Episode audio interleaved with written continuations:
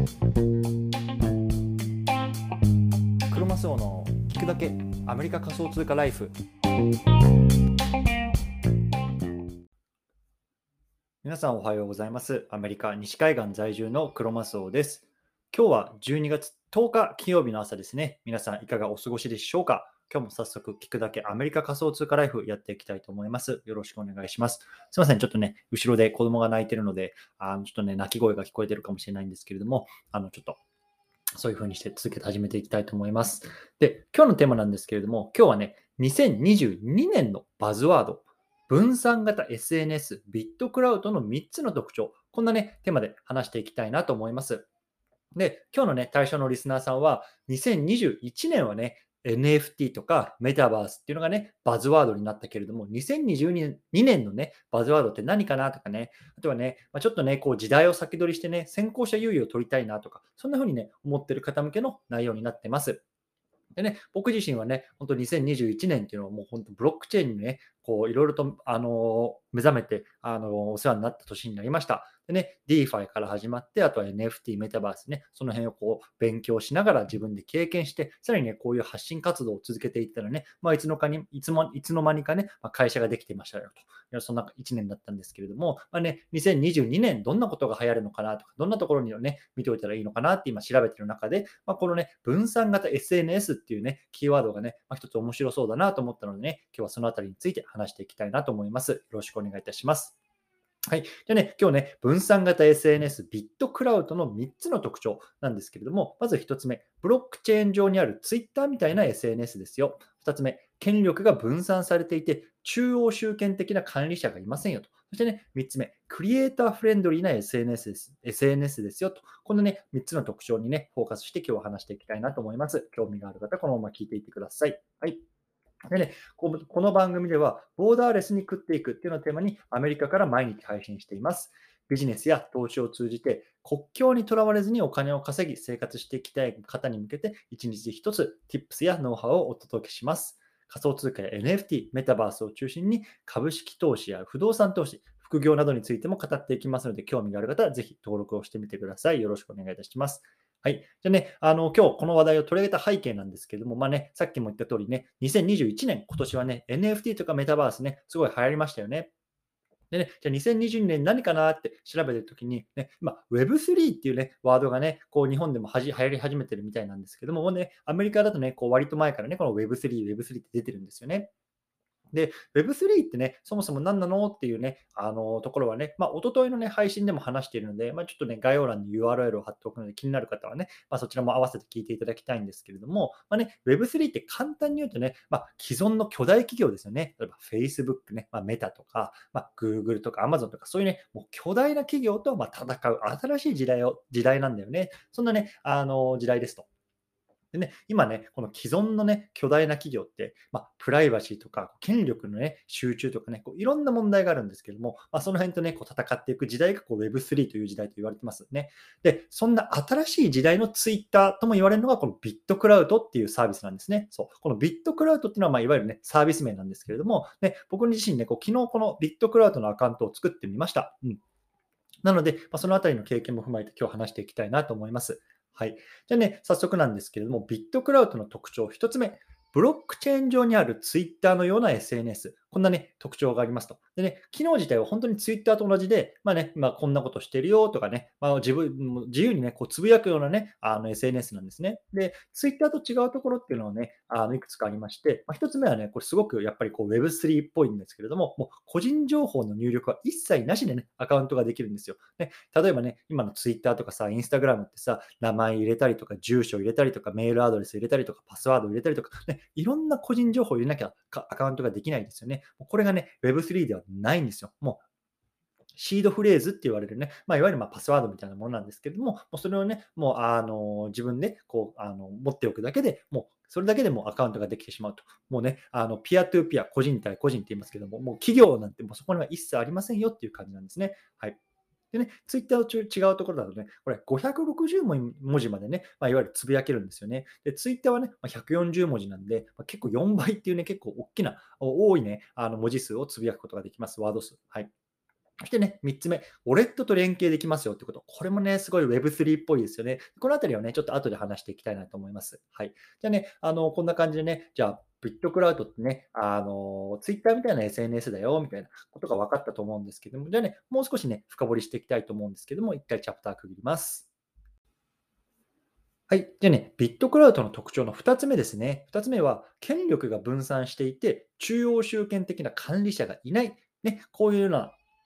もあの特徴があります。でね、このビットクラウドなんですけども、DESO、DESO っていうね、ブロックチェーン上にね、作られているんですね。そう。で、このブロックチェーンっていうのは特定の管理者がいないわけですよ。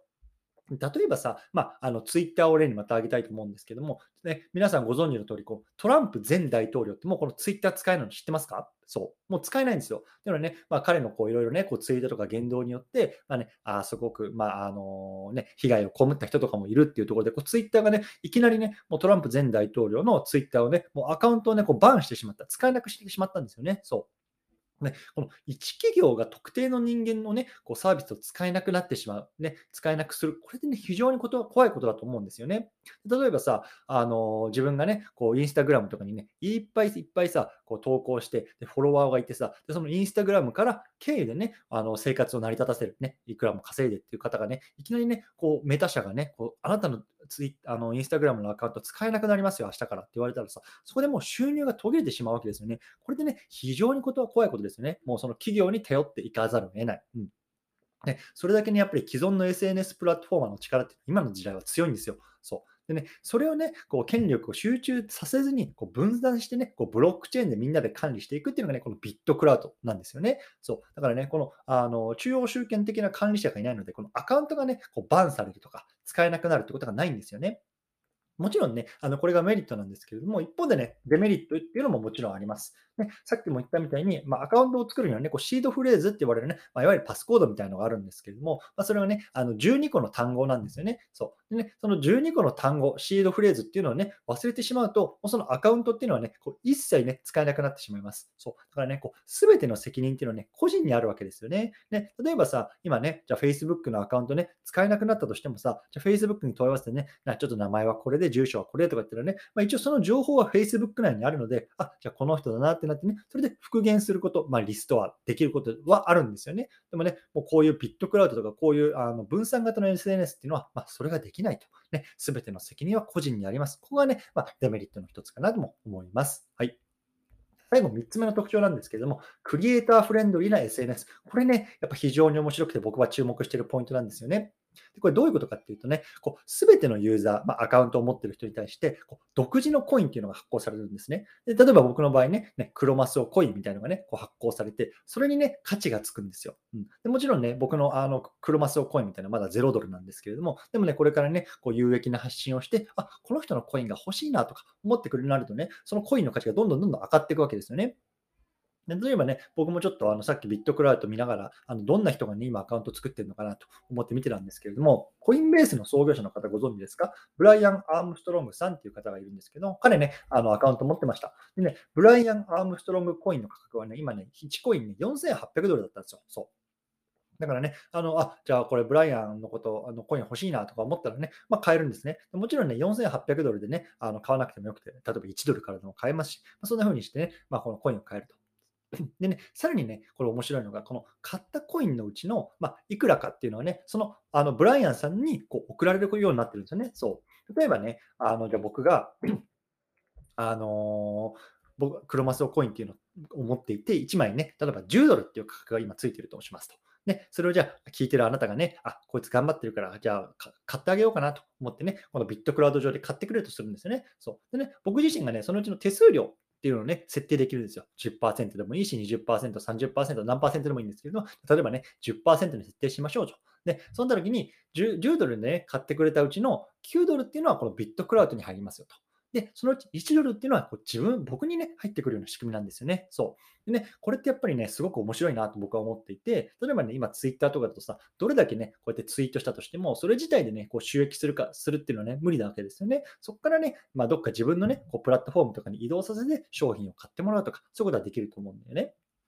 で、一方でね、ビットクラウドは、それ自身がこう収益ツールになるんですよね。そう。でね、まあ、さっきも言ったみたいに、これ、ウォレットと連携することができるので、ね、ここで得た収益っていうのはもちろん現金化して、まあ、ドルとか円とかに変えて、まあ、現実世界でも使えることができるというようなことになります。ね、ちなみにね、この現金化、まあ、キャッシュアウトって言いますけれども、キャッシュアウトね、今はできないんですよね。そう。でもう少し経ったらできるよみたいなアナウンスはされてるんですけども、なので、まあね、あのちょっと僕のね、このビットクラウドっていうのをね、少しこう、あの注目してね、聞いていきたい、見ていきたいなと思っていますというような話でした。はい。でね、あの今日最後まとめていきたいと思います。今日のテーマは、は2022年のバズワード。分散型 SNS、ビットクラウドの3つの特徴。こんなね、テーマで話してきました。ね、1つ目、ブロックチェーン上にある Twitter みたいな SNS ですよと。2つ目、権力が分散されていて中央集権的な管理者がいませんと。そして3つ目ね、クリエイターフレンドリーな SNS ですよと。こんなね、特徴があります。もしね、興味がある方、URL にね、このビットクラウドのね、えっ、ー、と、URL 貼っておきますので、概要欄に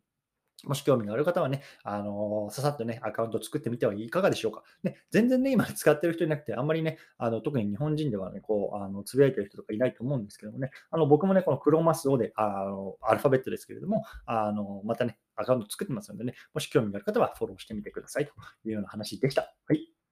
でね、今日合わせて聞きたいなんですけれども、今日はね、Web3 とは法人口座の開設がめんどくさすぎる話、こんなね、テーマで話してきました。ね、Web3 と法人口座の開設、どうやってね、これ繋がってくるのってね、もし興味がある方は合わせて聞いてみてください。はい。でね、最後、あの雑談なんですけれども、今日ね、あの僕は実は今日から一応ね、有給休暇を入れていってね、まあ、ちょっと一足早くあの冬休みに入ってますというような感じでね、まあ、ちょっとね、あの来週から日本に行こうかなと思っているので、まあ、あのそういうような準備もしながら、まあ、あのゆっくりした休日を過ごしていきたいなと思います。皆さんもね、体に気をつけてコツコツやっていきましょう。お疲れ様です。